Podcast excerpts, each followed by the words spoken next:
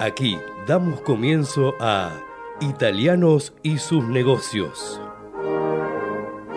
Un programa dedicado a la promoción de negocios de empresas italo-argentinas, a las oportunidades comerciales procedentes de Italia, inversiones, productos, música, entrevistas y buenos negocios.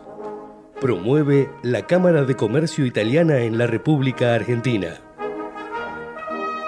Con la conducción de Francisco Tosi y la producción general de Arturo Curátola. La Cámara de Comercio Italiana en Argentina ha creado la categoría de socio digital para que desde la distancia las empresas pymes y profesionales puedan acceder a oportunidades comerciales, cursos online y asesoramiento gratuito en comercio exterior, economía, Créditos ilegales. Comuníquese al 011-481-65900, 011-481-65900 o enviando un mail a ccibaires.ccibaires.com.ar. Asociese, los esperamos. ¿Sabías que ahora podés financiar tu proyecto con un crédito online de hasta 2 millones de pesos? Sí, escuchaste bien. Para vos que emprendés, sos profesional independiente y querés impulsar tu proyecto, ahora podés acceder a un crédito de forma 100% online, súper ágil y con aprobación en 48 horas. Entrá a garantizar.com.ar y hacé crecer tu negocio desde donde estés. Con Garantizar Digital, vos podés. Estimados oyentes, quien les habla Arturo Curátola, les da la bienvenida a este nuevo programa, que no es un programa más, es el programa 250, festejándolo el sexto año de vida.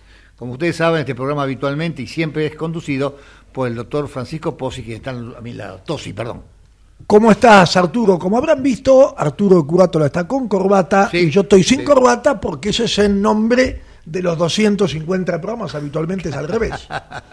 Bueno, Así que bienvenidos al programa 250. Hoy tendremos a mm, Rosana Franco, que es eh, presidenta de la Federación Agraria de Junín, una productora agropecuaria, ganadera y de, y de- y de agrícola, que allá por el 2008, ante, ante los acontecimientos que son, puedo decir, público y notorio, o tengo que decir la perfecto. 125. Bueno, Bueno, bueno, podemos que se entiende, eh, sintió el llamado de, de la actividad gremial, gremial empresaria, y empezó a participar y desde el 2015 es presidenta de la Federación Agraria de Junín. Creo que es una, una entrevista realmente interesante, es la primera mujer en, en estar en un cargo de conducción, así que eso es muy importante en una eh, gremial empresaria que es más que centenaria. Luego tendremos a la entrevista, y que la hacemos en homenaje a los programas 250, de Alberto Lidero, presidente de la Academia Italiana de la Cocina Argentina, que nos va a hablar de la importancia que tiene y que le está dando inclusive Italia a esta institución, que es italiana y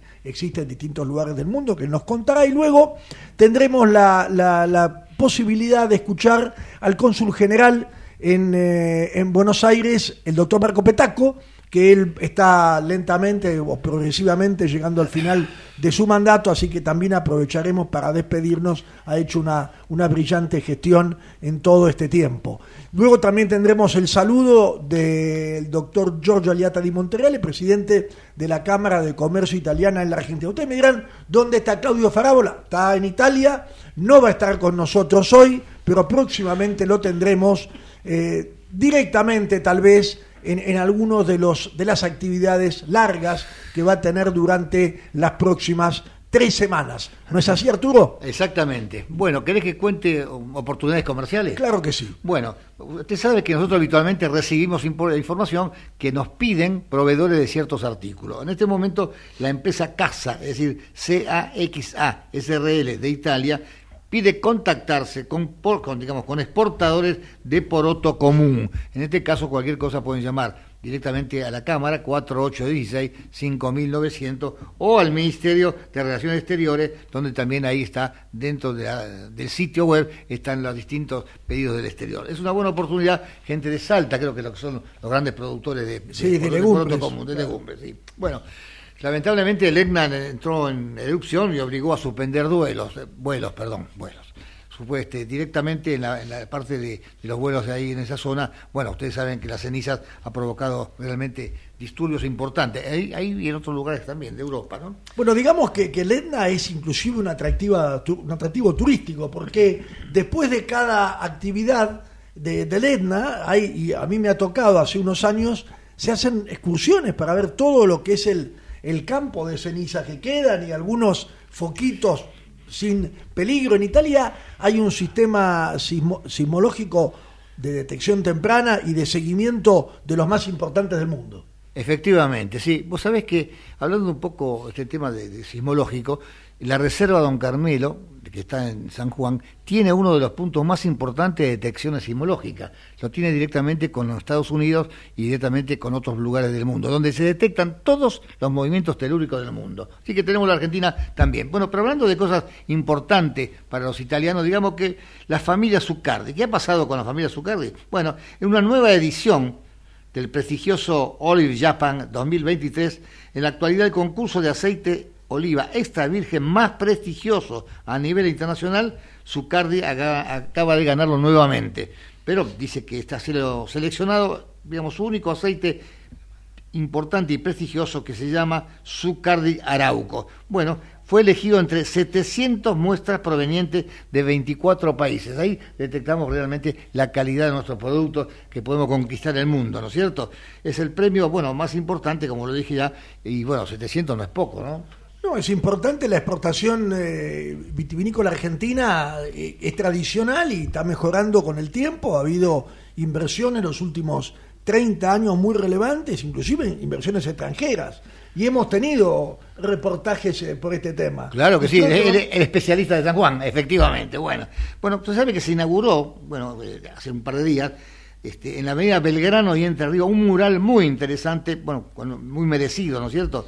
Fue realizado por Maxi Bañasco y fue, digamos, en homenaje de René Favaloro. Y tendrá un gran mural que está en la calle Belgrano y Entre Ríos. Qué menos para eso, para, nuestro... A, propósito, recordemos, digamos, la, la figura de René Favaloro, un gran médico, con un triste y amargo final que nos tiene que dejar una enseñanza, ¿no? Él justamente planteaba cómo la, la sociedad argentina no, no había sabido responder al esquema de solidaridad que él había pensado, incluyendo el ámbito gremial.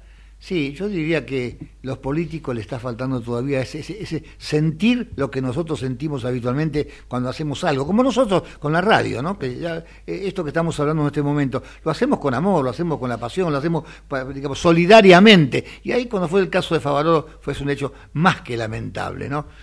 Realmente, eh, bueno, ya ahora en el pasado ya, ya se figuró y se hizo notar su gran su grandeza personal. ¿Tenemos a alguien en el aire? Sí, tenemos a, la invitada en el aire y voy a aprovechar para saludarla así entonces, Rosana Franco, presidenta de la Federación Agraria de Junín, descendientes, con ella hemos armado un poco esta genealogía de italianos, productora agropecuaria, y a cargo de una entidad gremial muy, muy importante que hizo nacer su, su vocación allá en el 2008, presidenta del 2015. ¿Cómo está, Rosana?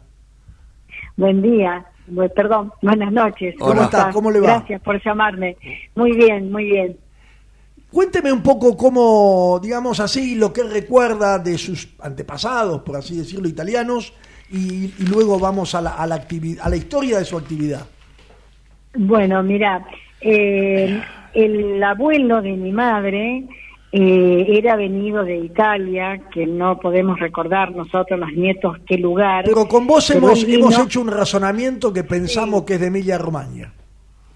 Sí, exactamente. Vino aquí eh, a la Argentina, fue a un colegio de sacerdotes que tenía 14 años, y después se vino para esta zona de, Junín, más precisamente cerca de Rafael Obligado, que es un pueblito que está aquí cerca, a trabajar la tierra, y ahí, bueno, hizo eh, su familia y bueno, después nació mi abuela y después, bueno, de ahí mi madre.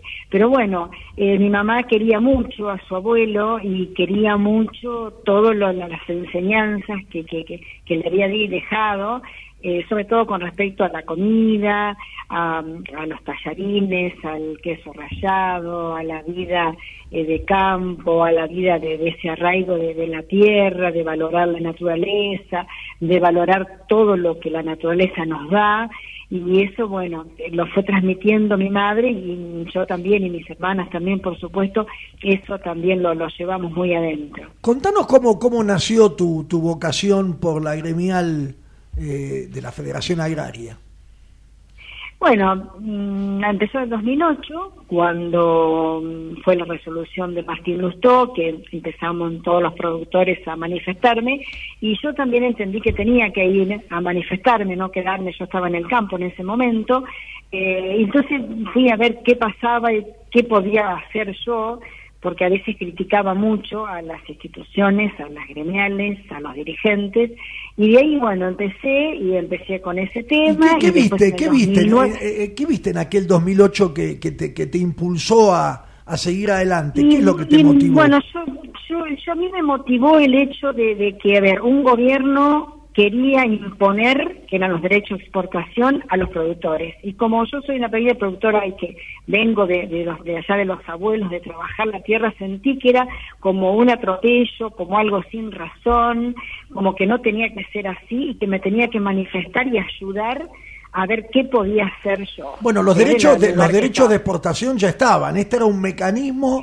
móvil un y mecanismo exacto, un, exacto, un mecanismo móvil y variable que iba a ser eh, difícil, o al menos eh, complicado para poder aplicarlo y naturalmente que iba a ser muy oneroso si subía mucho o bueno. Porque digamos, digamos para, para los oyentes que es de hace muchos años que nuestros gobiernos, cuando no saben bien cómo manejarse con la deuda pública o con el déficit, manotean los derechos de exportación. Los primeros fueron en 1889 ¿Eh? ¿Qué, se, que se, aplicaron? Exacto, aquello fue aquello devino de un código aduanero en aquel momento. Después, bueno, claro, con el tiempo fueron perfeccionándose y se fueron, fueron llamando derechos de exportación.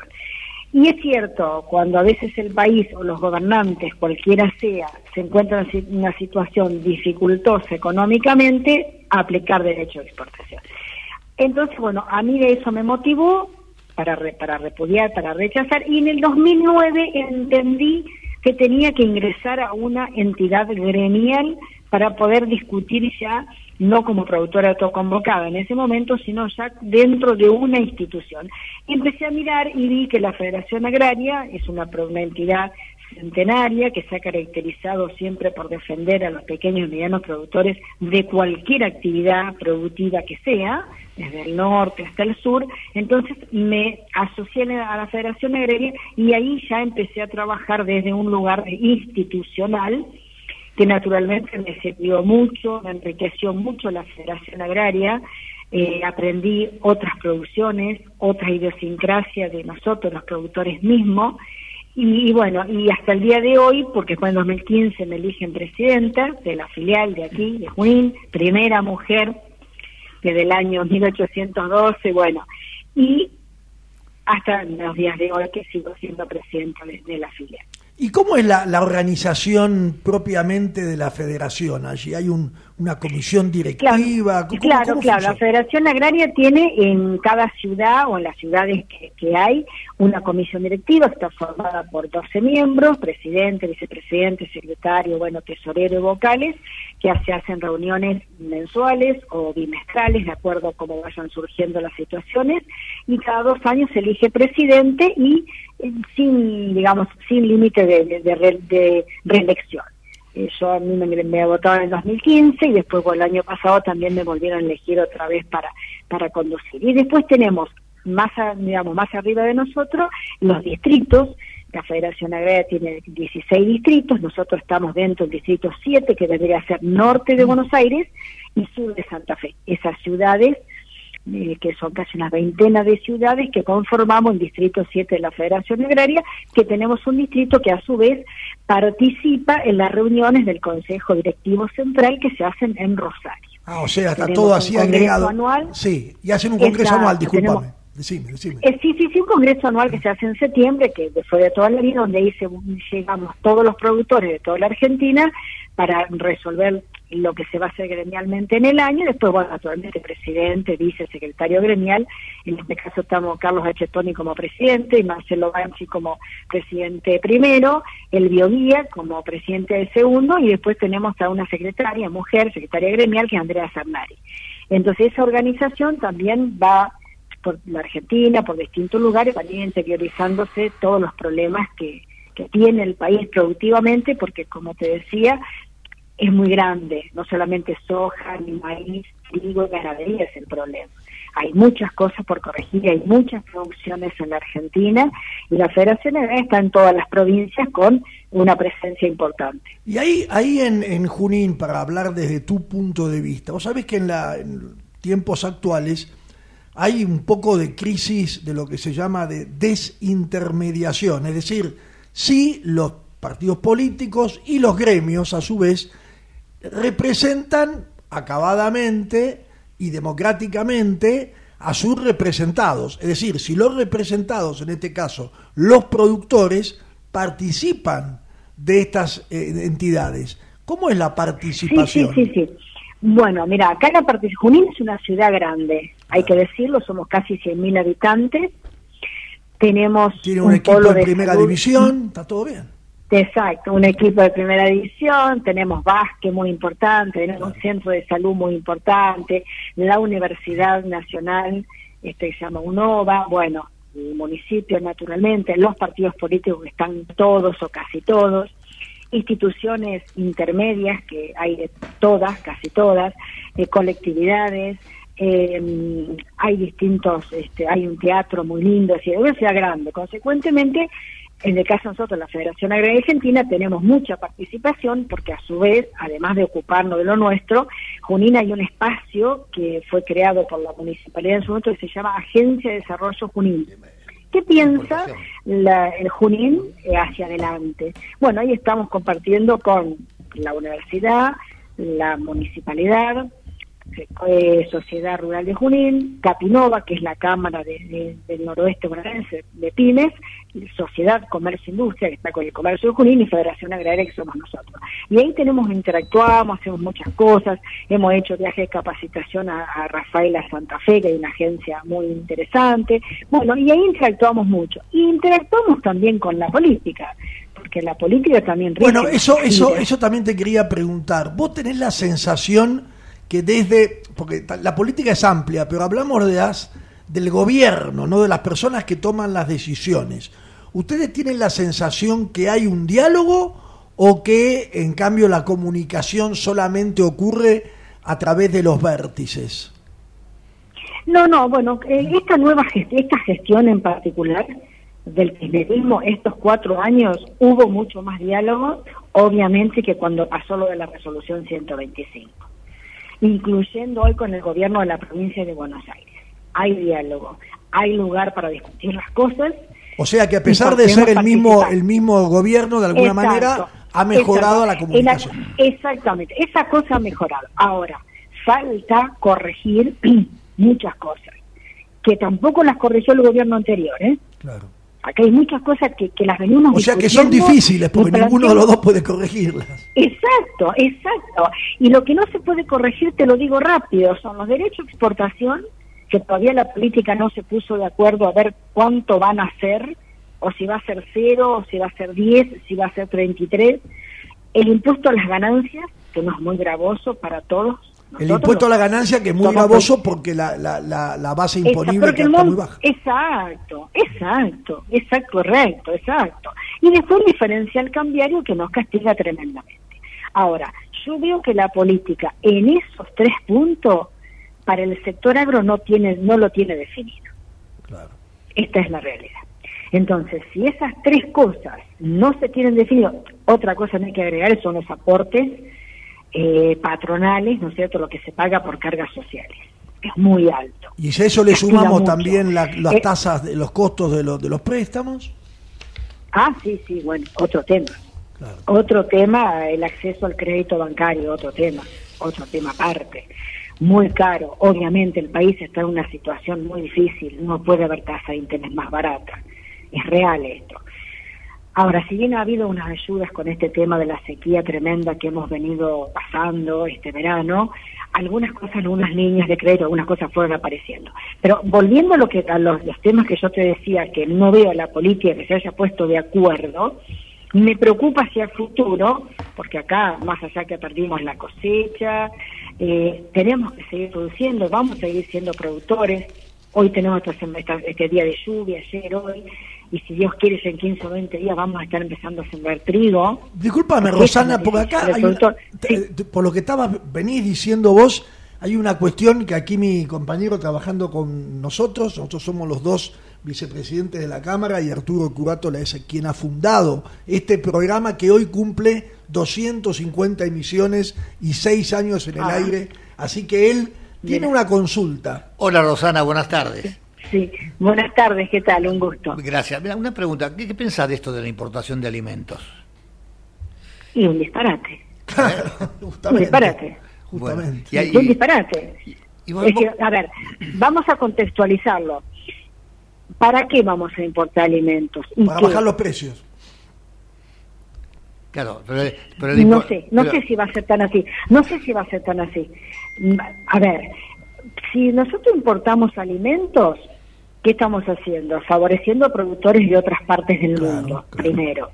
Sí, pero Entonces estamos desalentando todo lo que puede ser lo, local o lo nacional. Yo creo que Argentina tiene la posibilidad de ser al revés, de que nosotros podamos exportarle al mundo tantas cosas que tenemos. Mira, Rosana, te quiero hacer una mención de algo. El gobierno acaba de declarar que no va a importar alimentos. Además, eh, puede ser entre el 5 y el 8% del total. Y sobre todo frutas exóticas. En este momento hay en la, en, la ciudad de La Plata una cantidad de, frutales de otros países. Pero hay una cuestión más interesante en todo esto.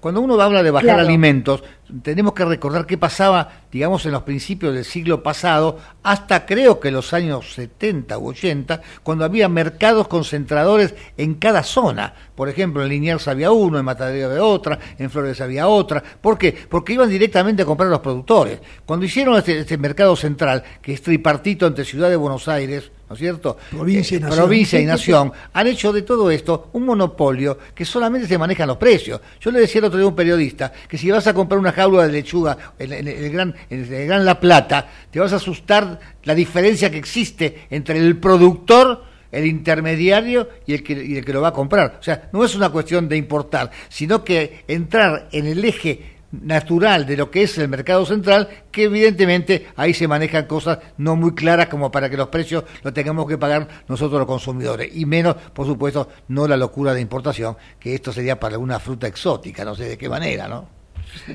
Sí, sí, sí, Juan, pero creo que también la Argentina puede producir eh, frutas exóticas, ¿eh? Sí, claro que sí, en el norte, en el norte de, poder producir, no digo café, porque café tal vez no. No, no, pero banana, piña, ananá, todo eso. Sí, bueno, va, exacto, mango, eh, todo lo que puede ser fruta tropical eh, no tendría por qué venir de afuera. Lo que pasa que, bien como decís vos, acá tenemos un problema primero de logística para traer fruta del norte, porque sabemos que los ferrocarriles, bueno, ahora han activado algunos ramales, consecuentemente eh, se encarece mucho el, pues, a través de camión. Y otra cosa tiene que ver con que, digo, si vamos a traer cosas de afuera, bueno, vendámosle algo que tenemos nosotros. Ahora, no hagamos la, digamos, la ridiculez que en su momento fue el gobierno anterior, cuando, eh, a ver, se, exportó algo de limones y vino algo de, pulpa de cerdo. No, me parece que acá tendríamos que ver qué es lo que quiere el mundo, ofrecérselo y, bueno, si algo no tenemos nosotros, bueno, traerlo o comprar. Bueno, pero de esas, de esas locuras se han hecho tantas, hemos hemos traído pollos también, que después fueron un, un, problema, un problema, tremendo, claro.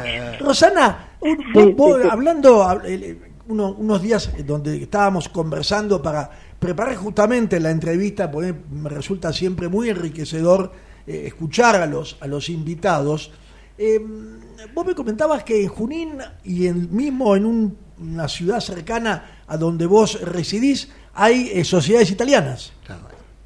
Sí, sí, sí, hay sociedades. Aquí en Junín eh, tenemos una, una, sociedad italiana muy linda, eh, cerquita ahí del centro de la ciudad. este, digamos, de la plaza principal, que están todos los bancos y la iglesia y todo, bueno, ahí a dos cuadras está, eh, y después en, el, en Agustín Roque, que es el pueblito donde yo tengo el campo, eh, ahí también, en el pueblo donde pasó su infancia Yupanqui, hay también una, sociedad italiana, sí, es muy linda, que bueno, la cuidan, eh, tiene muchos años, bueno, pero la cuidan, se hacen eventos en la medida que se puedan, así que bueno, sí, sí, está, está arraigada la, tradición. En la laguna de, en la laguna, colectividad. ¿La laguna de Junín sigue activa? ¿Hay todavía pejerrey? Y bueno, el año pasado con ese tema de la sequía y demás no hubo demasiado, pero bueno, sí nos caracterizamos siempre por tener buen pejerrey. Bien, bien. Bueno, vamos a vamos a vamos a pasar por allí, entonces tendremos el gusto de saludarte y a la sociedad italiana también. Sí, tienen que venir a ver, a conocer la a conocer la laguna, todo lo que tenemos, a la sociedad italiana, sí, por supuesto, están invitados cuando quieran, acá lo vamos a recibir, sí, con todo gusto. Muchas gracias, este, le agradezco la entrevista, creo que nos vamos a, a escuchar próximamente, le recuerdo que nosotros estamos acá en pleno festejo porque hoy tenemos nuestro programa número 250, que para nosotros es una meta muy linda, así que bueno, que tenga un buen 25 de mayo y eh, la, la, saludo, Rosana Franco, presidenta de la Federación Agraria de Junín. Éxitos, Rosana. Bueno, muchas gracias. Eh, bueno, muchas gracias por, por convocarme y bueno, felicidades por este aniversario y cuando gusten me llaman o vienen aquí a Junín que lo vamos a estar recibiendo. Claro, gracias, gracias. Un saludo a toda la comunidad. Gracias, gracias. gracias. Vamos al corte. Ecomedios.com AM1220. Estamos con vos. Estamos en vos. La Posada Morada Dos Ventos te espera en Pipa, la mejor playa del nordeste de Brasil, única por su bahía con delfines. 12 exclusivos departamentos estilo bungalows totalmente equipados sobre una pequeña colina con suave brisa constante en un predio de 5.000 metros cuadrados. Antes o después de la playa, descansa escuchando el canto de las aves en nuestras tres piscinas circulares. Podés venir con cualquiera de las vacunas aplicadas en Argentina www.moradadosventos.com Morada Dos Ventos, Pipa. El primer lugar cuando decidas viajar. Informate en ecomedios.com. Seguinos en TikTok, arroba ecomedios 1220.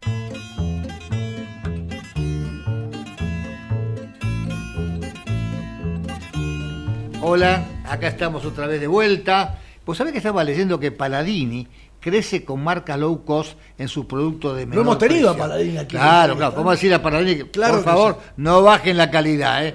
Hágalo un poquito más chiquitito, ¿no es cierto? Vende 100.000 toneladas de alimentos al año. Tiene 6.000 bocas de expendio y tiene un share de 23% del mercado. La verdad que es un ejemplo, un ejemplo de tradición familiar. Y aparte cómo empezaron, ¿no es cierto? Bueno, ellos tienen una mirada muy especial y técnicamente se manejan muy bien, así que bueno, vamos adelante con esto. Vos sabés que hay marcas que, dejan huella, ¿no? Por ejemplo, la Maserati, ¿no? Uno piensa la Maserati y dice, ¿cómo será esto? Bueno, resulta que ahora han hecho un diseño de automóvil Maserati, bueno, que digamos que es exclusivo y aprovechan con ciertos eventos para presentarlo. Por ejemplo, un modelo, en el caso de Maserati, se presentó en la Semana del Diseño de Milán. Fue la excusa para presentar, bueno, tres modelos distintos, pero sobre todo de coupé Gran Turismo. Las tres eléctricas, una belleza espectacular. Búsquenla en internet. La marca con que salió Fangio campeón del mundo también, ¿no? O sea, una marca tradicional italiana. Así que eh, lo felicitamos. Maserati fue de las primeras marcas que utilizaron el, diseño de la coupé pero para cuatro puertas. Mira, vos sabés que va a ser cromado, un auto raro, decía cromado. Bueno, creo que lo tenemos Alberto Lidero. Por supuesto que tenemos al doctor Alberto Lidero en línea, presidente de la Academia Italiana de la Cocina aquí de Argentina, o el nombre que él me diga, porque él es una persona muy precisa, detallista y meticuloso. ¿Cómo estás, Alberto? Hola, ¿qué tal? ¿Cómo están? Bueno, primero de nada, feliz día patrio. Hola, gracias. Y, segundo, sé que estamos en, el honor de estar en, las, en la, el programa número 250 de, Exactamente. de ustedes. Entonces, son, un honor que me hayan elegido para un día así. Felicito a la Cámara de Comercio Italiana y a ustedes porque trabajan en ello. No, gracias a vos por prestarte. La verdad que, bueno, hace Hace rato hemos hablado con vos otras veces de tus actividades profesionales, pero ahora queremos hablar en profundidad de esta cuestión de la academia. Bien. ¿Qué es la Academia Italiana de la Cocina? Es, una, es una entidad que se dedica a la conservación de los valores de la cocina italiana. Es una institución cultural de la República Italiana. Eh, lo que digamos, tiene, por ejemplo, dos actividades, uh, uh, llamémosle uh, rutinarias o de, que se repiten, que son las reuniones de los académicos en los restaurantes que atienden al público. Se dedica a, lo que a lo que atiende el público. ¿Y quiénes son los académicos, Alberto? ¿Quiénes son? Vos sos el presidente, pero ¿quiénes son los académicos? Bueno, los, académicos son, eh, Ana, son, somos 12, Ana Lanzani, uh, um, uh, memoria me las tengo medio, no importa, no importa. Hay académicos, hay académicos que son que tienen un mandato. ¿Cómo es? Me han subido Paolini, Chirone, ahora me están subiendo. Contame, contame, ¿tienen un mandato periódico? Eh, ¿Cómo es? Eso cada tres años se eligen todas las autoridades de nuevo, eh, y siempre con el beneplácito de, de, Milano, que es la casa madre, y con eso se ¿Dónde está la casa madre? Está en Milán. En Milán. Eh, no está en Roma, es decir, todos los caminos conducen a Roma, pero acá llama Milán, este, eh, y, ahí nosotros, digamos, lo que lo que importante es calificar restaurantes en dos vías. Uno es eh, uno es avisando al restaurante y se, se, hace un programa, se, se, estudia todo el menú, se llega a hacer, y ahí vamos a y ver el máximo que puede dar el restaurante siendo avisado por nosotros y concordado el, lo que es el menú. La otra es esta, de incógnita, más superficie, ah. que va a los restaurantes sin que sepan que somos el nosotros. Efecto sorpresa.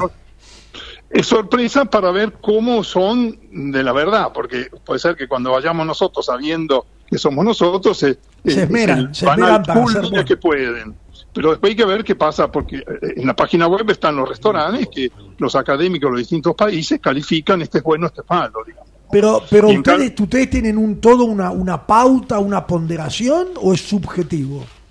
No, no, hay, es, decir, hay una hay una tabla de, del 5 al 9 de cada uno de los platos, eh, pero no hay, digamos, la comida italiana es tan variable que no hay una, una posibilidad de tabular eh, de a uno al comida, porque además en Italia vos haces 30 kilómetros, el arroz lo hacen distinto, haces 40 ah. kilómetros más y el arroz lo hacen otra vez distinto. O, sea que los académicos tienen que tener, digamos, muy, muy aceitado su, su paladar y su experiencia y su conocimiento para poner la nota.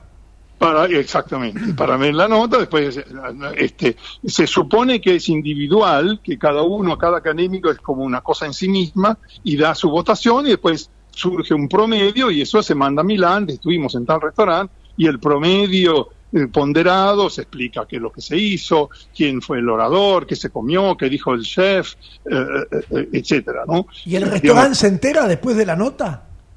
El restaurante mm, de las de las que son con aviso no, ah. de las que son en cambio y de incógnita sí porque terminan en la página web de la academia. Entonces ahí el, señor sabe, vos vas a Tokio o no sé, a cualquier lugar, a San Pablo, agarrar, mirar la guía en tele, eh, la guía en internet y te dicen, anda a este restaurante. Ah, o sea, si yo voy a voy al portal de internet de la academia y me tengo que ir a San Pablo, puedo saber ¿Cuál es el restaurante italiano mejor calificado? ¿Cuáles son los calificados por ah. la Academia y, de, la, de, la, ah. de, la, Cocina de San Pablo? Muy interesante. Hay una consulta de Arturo. No, no, contanos un poquito la última. Hola Alberto, ¿cómo estás? Buenas tardes. ¿Qué tal? ¿Qué tal? Contanos la última cena que vivimos justamente de la Academia, a ver, la que fue hace pocos días. Sí, sí, fue, fue el, lunes 15. Bueno, ahí tuvimos una, parece ser que después de la, de la, pandemia todos nos queríamos reunir, éramos como 79 personas ahí en el Italpaz de, del Faena con, con Pietro Pichau, que es una especie de institución este, de, como chef, y estuvo muy, muy lindo con tres embajadores, etcétera. Fue, fue una cosa muy, muy animada, ¿no? Que eso también es lo que tenemos que hacer, ¿no? Porque la palabra académico significa porque uno es objetivo y no tiene condicionamientos comerciales. Pero no tiene que ser aburrido, digo, ¿no? Entonces creo que fue una noche muy, muy interesante, con un menú variado y, regional. Eh, tengamos en cuenta que la Italia está dividida en regiones y cada región tiene un conjunto de características que hay que explotar. Eh, eh, Italia es un, es un, hay un montón de Italias, digamos, ¿no? Con unificación y, general. Y decime, Alberto, ¿y, ustedes actúan en toda la Argentina o solamente en la ciudad de Buenos Aires? Bueno, la, la, em, la, academia es muy, muy con sus estatutos y sus normas estrictas, entonces no podés, por ejemplo, hacer una reunión de estas convivales fuera de tu jurisdicción. Lo que pasa es que en Argentina hay una sola, que es esta de Buenos Aires. Hubo una en Mendoza, pero después se cerró. Así que nuestros límites es el país, digamos, ¿no? Aquí Arturo, la llamamos de Buenos Aires porque, bueno, porque se, la llamamos así. Bien, no, fue muy animado, pero me mencionaste tres embajadores. Uno del embajador de Italia en Argentina Sí, ese es invalible. Perfecto. ese no se puede evitar. Exactamente. Después el embajador de la Unión Europea y el tercero, ¿quién era? el, de Suiza. Ah, de, ah claro, claro, claro. Claro, ahí eran los tres, los tres. No, soy testigo que fue muy animado, muy correcto todo, interesante. Bueno, y cada uno calificó después, eh, bueno, cada plato que, bueno, que se, presentaron. Muy, muy interesante todo digamos, fue algo... No, después hubo una oradora que habló sobre el trigo y el, arte, se repartieron este, tres, tres fotos de tres cuadros a cada comensal y entonces ahí se explicaba, este, así que hubo, hubo un, punto, llamémosle, de cultural. Pero hablando de cultural, hay que tener en cuenta que en Argentina es distinto. Italia, Italia, la cocina forma parte de la cultura, pero en sentido más refinado del término. La, la, revista de la, de la Academia Italiana de Cocina se llama Civiltà la Tavola, Civilización de la Mesa. Y además tiene la, que tiene la, característica que unifica clase social. No sé, en el ascensorista sube y lleva al presidente Fiat y suben y tratan de la comida que uno le puso más eh, perejil, el otro lo cocinó 10 minutos más, le puso no le puso nunca crema. Alberto, y ustedes después la, vez siguiente se vuelven a consultar. Totalmente. Ustedes tienen un plan de visitas y cómo, cómo, se, cómo se organizan internamente. Bueno, acá es, es un, bastante problemático. Uno, porque la pandemia nos aisló y hay una especie de efecto post-pandemia. Una de las otras de las características es que los restaurantes muchos cerraron. Hace tres años, desde el año 2008 hasta hace tres años, la mitad de los restaurantes que habíamos visitado haciendo estos encuentros convivales no habían, habían cerrado. Hay una gran rotación en Argentina por nuestra volatilidad general. Entonces, eh, eh, es difícil mantener los restaurantes y la calidad de los restaurantes, porque digamos en teoría tendrían que usarse elementos italianos y, acá las importaciones no pueden entrar. Alberto, ¿y un restaurante puede pedir que lo visite la academia? No sucedió porque porque en realidad este, estamos siempre a la casa de restaurantes, así que no creo que haya ninguno suelto por ahí que no nos hayamos cuenta que exista para ir a ver si lo, podemos calificar, ¿no? Ah, claro, o sea que de alguna manera eh, es una especie de, de graduatoria la que ustedes pueden armar a través del tiempo. No sé, por ejemplo, sacar un libro con los últimos 10 años de las evaluaciones. No lo hicimos, pero se puede hacer. Y, otra cosa muy importante que también en la comida del otro lunes este, hicimos, festejar que el gobierno italiano, con el apoyo de la Academia Italiana de la Cucina y con otras instituciones, promovieron y presentaron a la UNESCO para que la, sea declarado patrimonio inmaterial de la humanidad la cocina italiana. Ah, eso es muy bueno. Eso, eso, es, eso es importante porque, porque bueno, porque es verdad, digamos, además, además de todo, es, es, es, eh, uno va a Australia y en los restaurantes, en todo el mundo el restaurante italiano es una cosa que existe y que, y que vibra y, y que sigue una, una, una tradición y un modo italiano de enfocar la vida, diría. Bueno, Alberto, muchas gracias, te felicito por lo que te toca como presidente de la Academia Italiana de la, de la Cucina y bueno, espero que nos, que nos veamos próximamente y que tengas un buen día. Bueno, igualmente, y muchas gracias y felicitaciones de vuelta. ¿eh? Gracias, un abrazo, Alberto, gracias. Gracias, Alberto. Chao, chao. Creo que tenemos en el aire al doctor Marco Petaco, cónsul general de Italia en Buenos Aires. Doctor Petaco, ¿está usted en el aire? Y buenas noches, uh, Francisco, buenas noches, Arturo, y muy buenas noches a todos los amigos de Italia y sus negocios en este día en que celebramos 250 emisiones corridas. Sí, muchas gracias. Muchas gracias. Parece que fuera ayer, pero no. Ya pasaron prácticamente seis años y parte justo coincide con eh, dos fechas patrias cercanas entre Italia y Argentina, como son el 24 y el 25 de mayo, así que nada mejor que tenerte a, ti como, como cónsul general eh, en el aire para, para, para compartir estos, estos momentos, ¿no? Y sí, sí, sí, feliz de poder celebrar con ustedes este día, este día patrio argentino y la celebración que recordaste el día de ayer que es otro día muy importante, eh, ya que es uh, el momento en que cambiaron uh, los horizontes de guerra para el cambio de la Primera Guerra. Claro, que se cruzó el Piave. Eh, eh, no, creo que el, 2 de junio y el 3 de junio hay celebraciones por el Día de la República de Italia exactamente, en la Argentina. Exactamente. Y quisiera que nos cuentes. Nosotros celebramos el 2 de junio eh, que es la fecha eh, en que se aprobó la forma constitucional eh, actual que rige nuestro país, la República Italiana.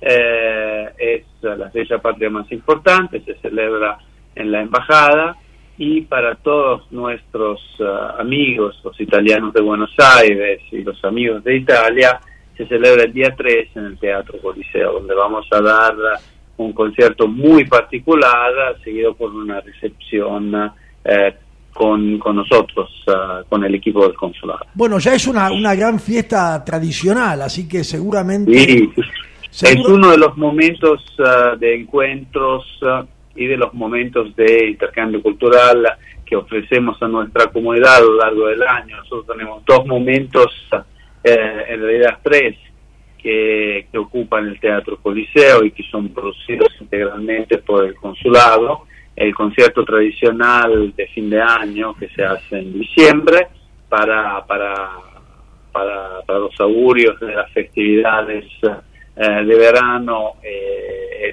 y el intercambio de los auspicios para Navidad y eh, la celebración del Día Nacional. Esto, hasta hace poco, hemos añadido un concierto que dedicamos en particular en una fecha, en una fecha que es una fecha eh, importante mundialmente, eh, y lo dedicamos a las mujeres eh, italianas acá en Argentina, ya que es un concierto que está se enfoca sobre la defensa del género y sobre todo la lucha contra la violencia de género en el Día Nacional, en el Día Internacional que las Naciones Unidas dedicaron a, a, esta, a este crimen abominable. Claro, claro. Arturo Curato tiene aquí una pregunta. Hola Marcos, buenas noches. Hola Arturo. Bueno, aquí le, decimos a la audiencia que, bueno, vos terminás tu misión acá en la Argentina y regresás a Italia, lo cual aquí ha marcado un hito muy importante tu trayectoria, muchísimo, por, el intenso trabajo realizado y también por algunas situaciones como la, la, maratana y otras más. Pero yo te hago una pregunta siempre de rigor. Te vas a Italia, ¿qué te llevas de Argentina?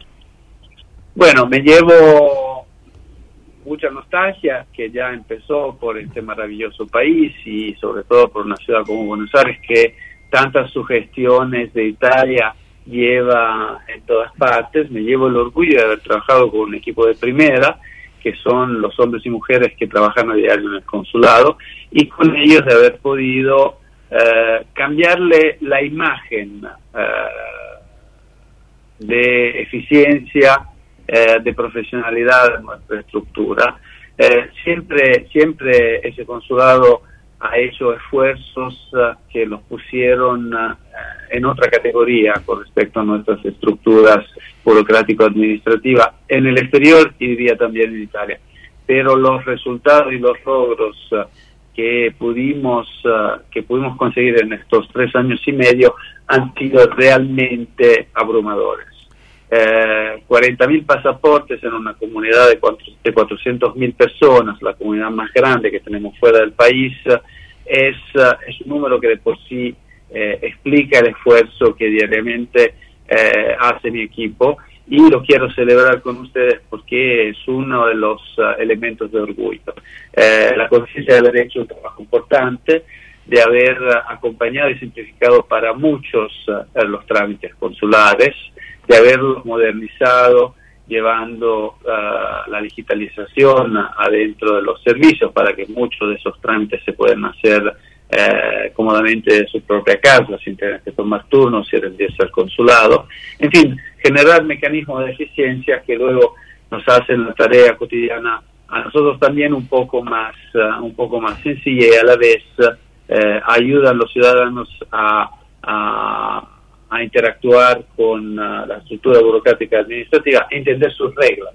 Claro. Para eso hemos hecho una inversión importante también en la parte de comunicación, eh, bien sea con, con nuestro call center gratuito que funciona todos los días de la semana en un horario que va de las 8 a las 12 y también con el sistema de asistente digital automático que mm, en plataforma WhatsApp responde a básicamente todas las preguntas sobre los servicios consulares y también informa sobre eh, lo que hay en nuestra cartelera cartelera cultural. Mencionaste la maratana, Sí. eh, es eh, un resultado que yo quiero compartir con nuestra comunidad, porque eh, el consulado puede poner fondos, puede poner la organización, pero finalmente los resultados se obtienen cuando eh, se da la, la convocatoria correcta.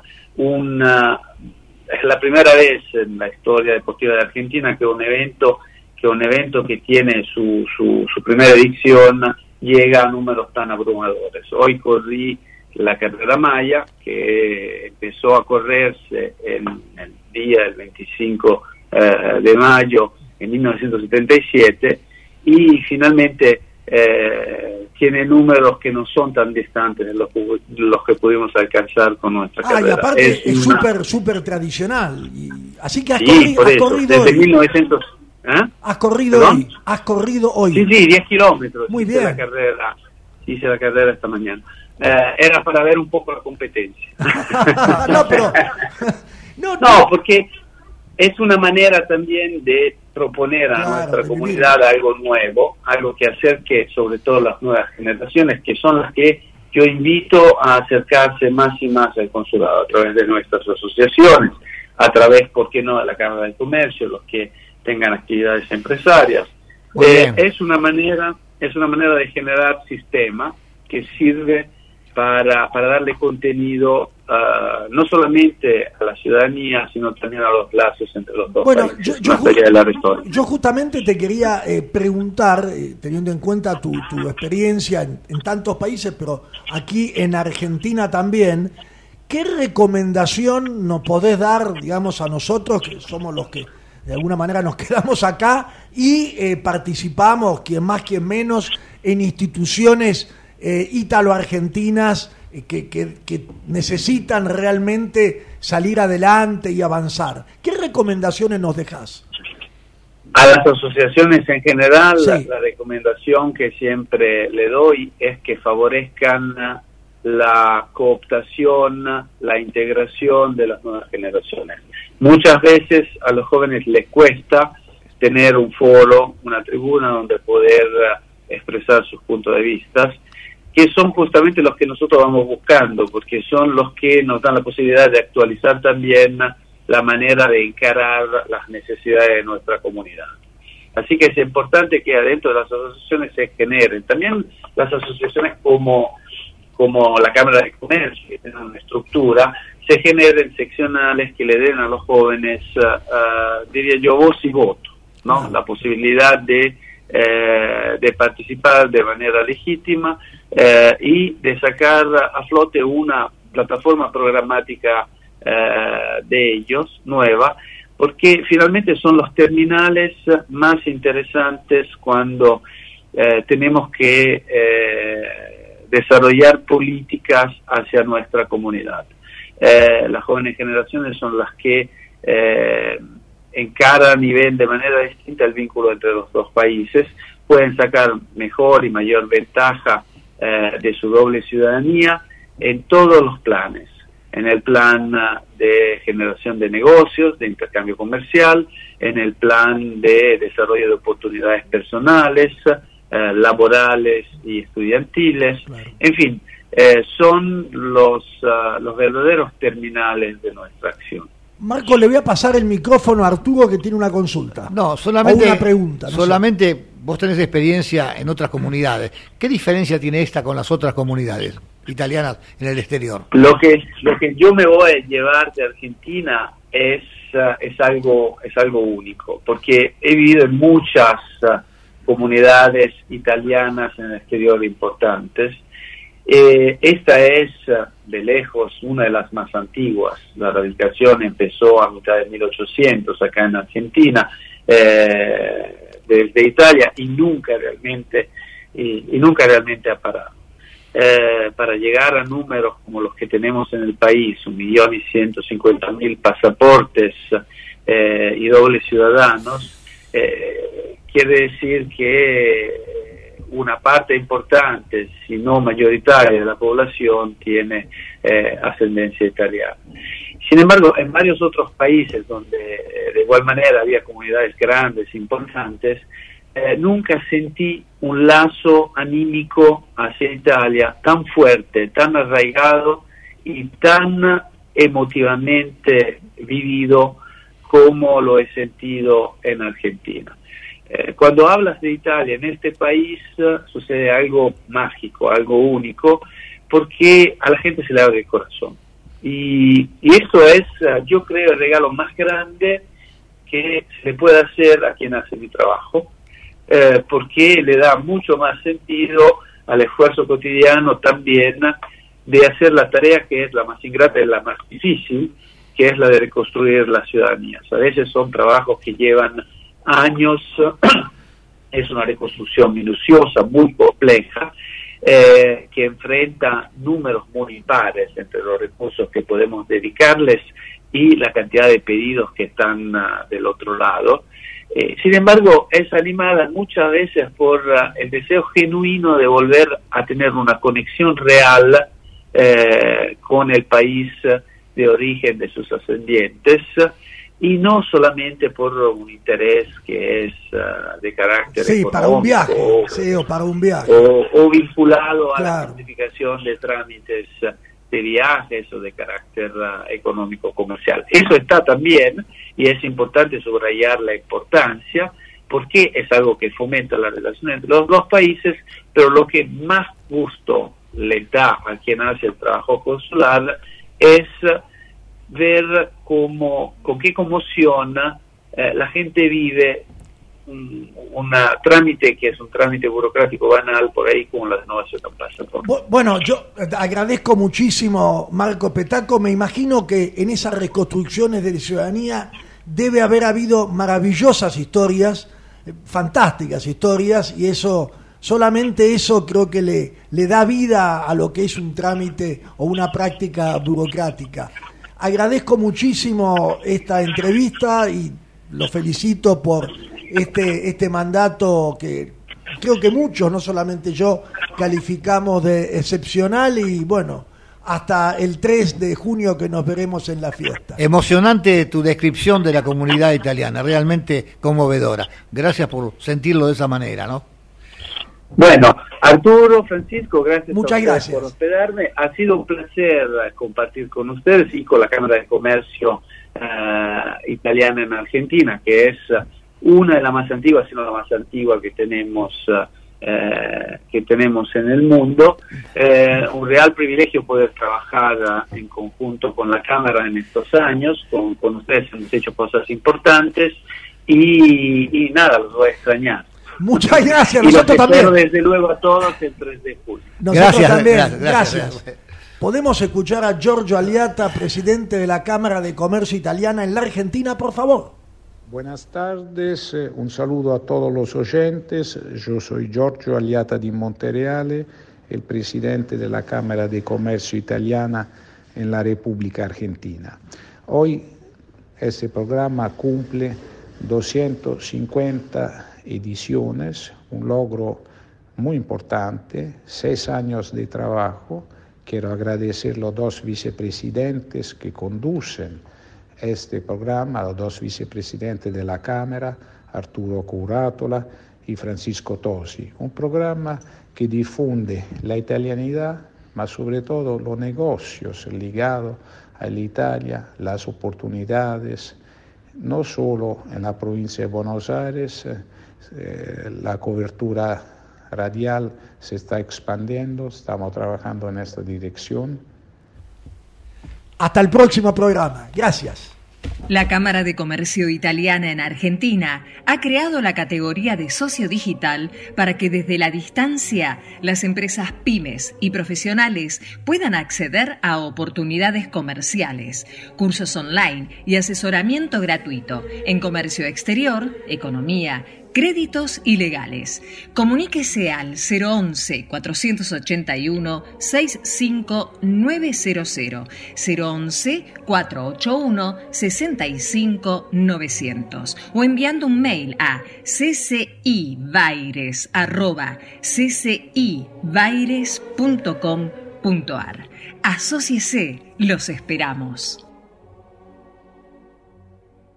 ¿Sabías que ahora podés financiar tu proyecto con un crédito online de hasta 2 millones de pesos? Sí, escuchaste bien. Para vos que emprendés, sos profesional independiente y querés impulsar tu proyecto, ahora podés acceder a un crédito de forma 100% online, súper ágil y con aprobación en 48 horas. Entrá a garantizar.com.ar y hacé crecer tu negocio desde donde estés. Con Garantizar Digital, vos podés. Aquí finaliza Italianos y sus negocios. Nos reencontraremos en siete días a la misma hora para informarnos sobre proyectos y negocios de empresas italo-argentinas. Promueve la Cámara de Comercio Italiana en la República Argentina. Producción general, Arturo Curátola.